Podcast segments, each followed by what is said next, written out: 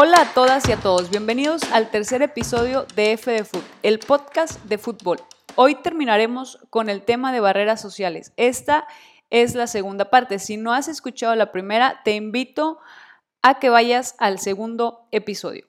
Gracias por estar aquí en nuestro tercer episodio. Nos ha ido muy bien, hemos tenido una muy buena respuesta. Y antes de iniciar, quiero pedirte un favor enorme. Quiero que pienses en dos personas y esas dos primeras personas que vienen a tu mente les compartas este episodio. Así nuestra comunidad crecerá poco a poco. Y pues bueno, vamos a comenzar. Quiero dar inicio con esta frase. El fútbol femenil no vende. Palabras que les guste o no han evitado el progreso del fútbol en nuestro país. Esta frase es la justificación de muchos para no invertir en la rama femenil e incluso para ni siquiera ver la Liga MX femenil.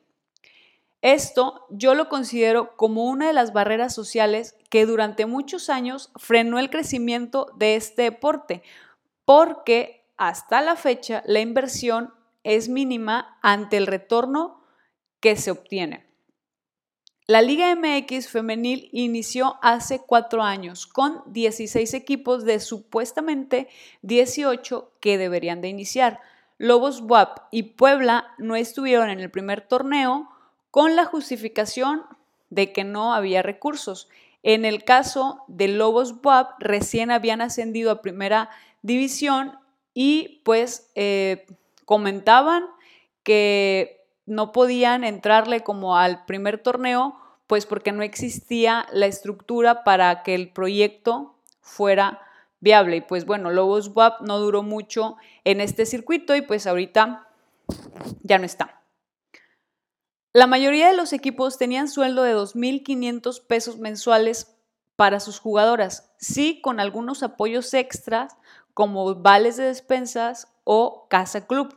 En ese entonces y hasta la fecha, los equipos que mejor pagan son Rayadas y Tigres, con un sueldo promedio de 10 mil a 15 mil pesos, con sus respectivos eh, vales de despensas y pues con su apoyo de, de, de Casa Club. Y pues no es una coincidencia que cuatro de seis finales hayan sido Tigres versus Rayadas, ya que son los equipos que desde un inicio apostaron por esa rama. En la actualidad, los sueldos son mucho mayores, los apoyos son mucho mejores y pues siguen siendo favoritos en, en la liga. La falta de apoyo es una lucha constante entre muchas futbolistas. Muchas de ellas no lo expresan porque tienen miedo a ser despedidas por sus clubes, pero conozco de muchos casos en donde no se les proporciona un apoyo justo para poder tener una vida digna. ¿Qué es lo que ha pasado en este año respecto a este tema? Pues el primer caso fue el 22 de marzo, en donde una jugadora de un club que no conocemos, pero sabemos que es de primera división, pide ayuda por WhatsApp a Balbina Treviño, exportera de Necaxa y Rayadas, para que pudiera pagar la luz y el agua de su casa, ya que se quedó sin dinero por estar yendo a terapia en Uber y desacompletar para los gastos básicos. Este mensaje en donde la jugadora solicita apoyo a Balbina fue publicado por Balbina en Twitter, obviamente con permiso de la jugadora. Y la respuesta de mucha gente y muchos de ellos hombres fue lo siguiente. Voy a literal este, citar lo que decían. Primera persona en Twitter. Nadie los obliga, nadie las obliga a jugar. Segundo, el femenil es un estorbo para los clubes. Tercero, el femenil no es negocio y eso por el pésimo nivel. Y cuarto, y casi siempre obtenemos esta respuesta ante el, el, tema del salario, dicen, no pueden pedir los mismos sueldos que genera la varonil porque la femenil no deja para eso y pues muchos comentarios de este tipo, en donde se hace referencia que las mujeres no merecen un mejor sueldo por no jugar igual o por no tener el mismo espectáculo que la varonil. Y aquí quiero aclarar varias cosas.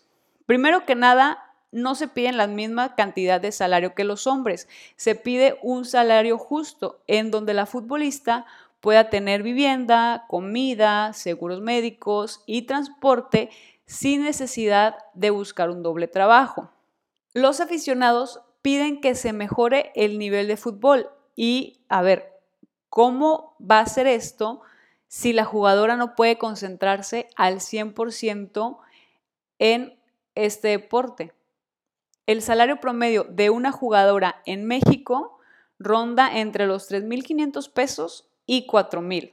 Y el salario promedio de un jugador es de 750 mil pesitos, nada más, unas 200 veces más que la mujer. La brecha salarial que existe es absurdísima y con esta diferencia de salario no se pueden excusar en que no se le puede pagar más porque la, mujer no genera igual.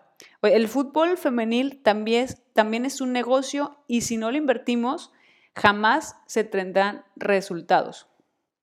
Este caso, primer caso del que les, les platico, me lleva a recordar cuando el equipo de Veracruz realizó una protesta de no jugar durante los primeros tres minutos en el partido que se enfrentaron eh, ante Tigres por falta de pago. ¿Y qué pasó ahí con la afición?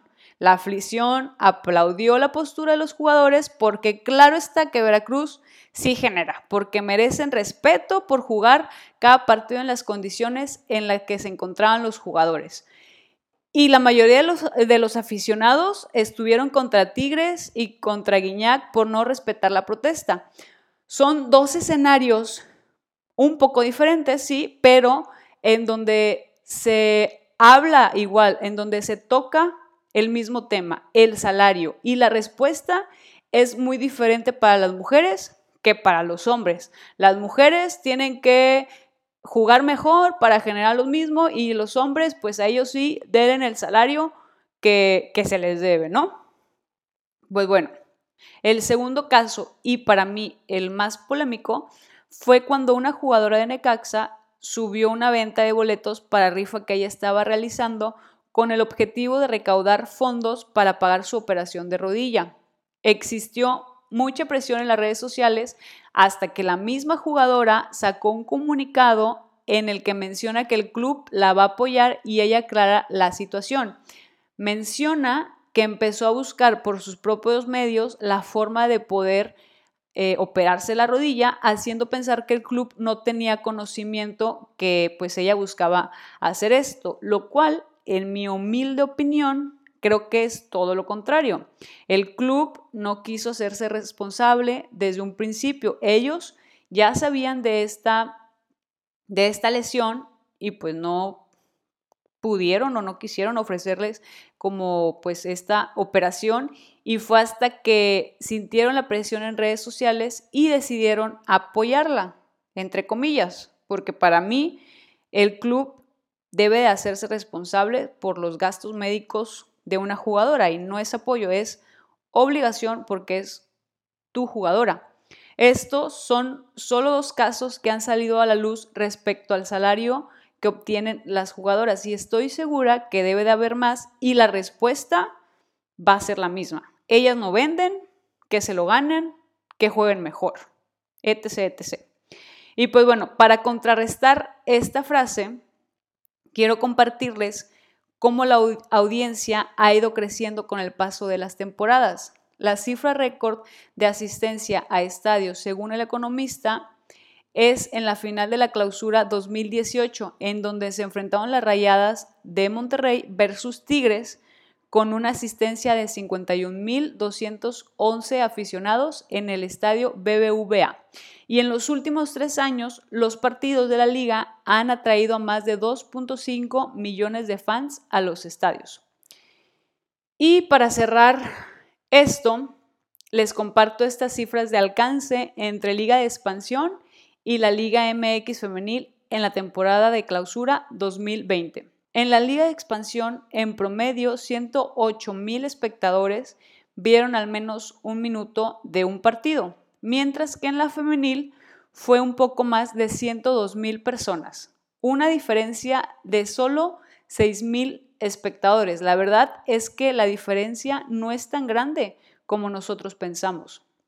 Y el partido más visto de la temporada regular en la Liga de Expansión fue el de Cancún versus Pumas, en donde se alcanzó 492 mil espectadores, comparado con el femenil Tijuana versus Pumas, que alcanzó 716 mil personas. Hago este contraste porque la Liga de Expansión, aún no siendo de primera división, el apoyo es mucho mayor que la Liga Profesional de Mujeres.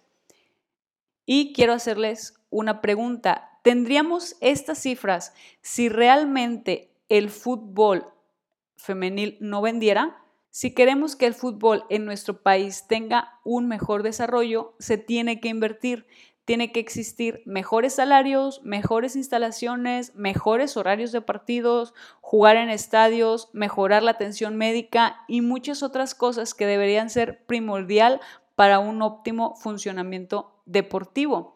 Como lo mencioné hace, hace rato, no es coincidencia que los dos mejores equipos son los que más invierten, Rayadas y Tigres. ¿Qué es lo que tenemos que hacer como aficionados? Seguir el fútbol femenil, quitarnos esa venda de decir que no hay nivel, que no hay espectáculo, que no se juega igual. Fútbol es fútbol y el objetivo es el mismo sin importar el género. Con esto cerramos. Gracias por llegar hasta aquí. Hazme saber en mis redes sociales qué te pareció este episodio. Deja tu comentario y nos vemos la próxima.